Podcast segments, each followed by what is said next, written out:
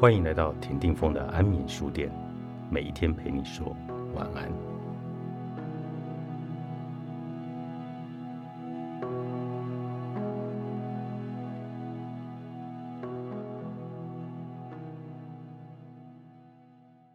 不要为过去懊恼，不要在乎别人的眼光，练习把包袱丢掉，真的可以再轻松一点。五年前的深夜，一阵剧痛让我几乎昏厥。三个女儿，一个负责开车，另外两个一左一右，驾着痛哭流涕的我赶往医院急诊。当时我真的就像是一尊泥雕木塑的老佛爷，背部一定要保持直挺，不能有一点点的角度，走路也只能一小步一小步的缓缓移动。检查之后。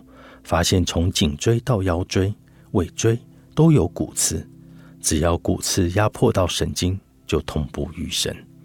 从此，我被迫改掉数十年睡前躺在床上看书的习惯，把床边的书籍、台灯通通移走。之前因为单亲妈妈的日子忙碌无比，身上永远背着哆啦 A 梦的百宝袋，要什么有什么。因为长骨刺。沉重的妈妈包只好换成了轻便的后背包，高跟鞋换成了平底鞋。除了持续修炼二十几年的气功，开始认真的接受推拿，最重要的是逼自己要休息。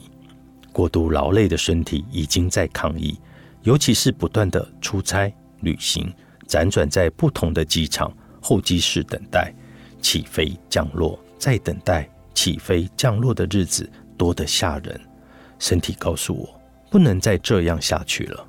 幸好手机可以搞定很多事情，但一旦被快速发达的网络绑架，时间压缩的更紧了。几秒钟一读不回，就好像整个地球停止转动。我的心还是没有好好的休息。长骨刺之后，又开始迎接更大的挑战，因为更年期引起的睡眠障碍以及肥胖障碍。一觉醒来，好像全世界都在跟你作对，怎么睡都睡不着，怎么减还是胖，每天只想宅在家，哪里都不想去，很怕见到朋友，尤其是很久没见的老朋友。当他们看到身材走中的我，脸上那种惊讶的表情，虽是关心，对我却是重重的恶度伤害，很难承受。怎么办呢？我问自己。我在《聪明女人背小包》这本书找到答案。作者横天真由子女士原本任职在 GUCCI，负责知名人士及 VIP 的服务。因为销售成绩耀眼，三年就升为店长。这些丰富的职场经验，让她成为日本女性职业咨询师。横田真由子在《聪明女人背小包》的书中说：“大包里塞满的是操心和义务感。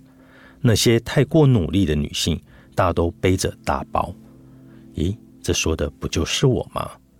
小包等于你有限的人生，里面能装入的东西只有一点点。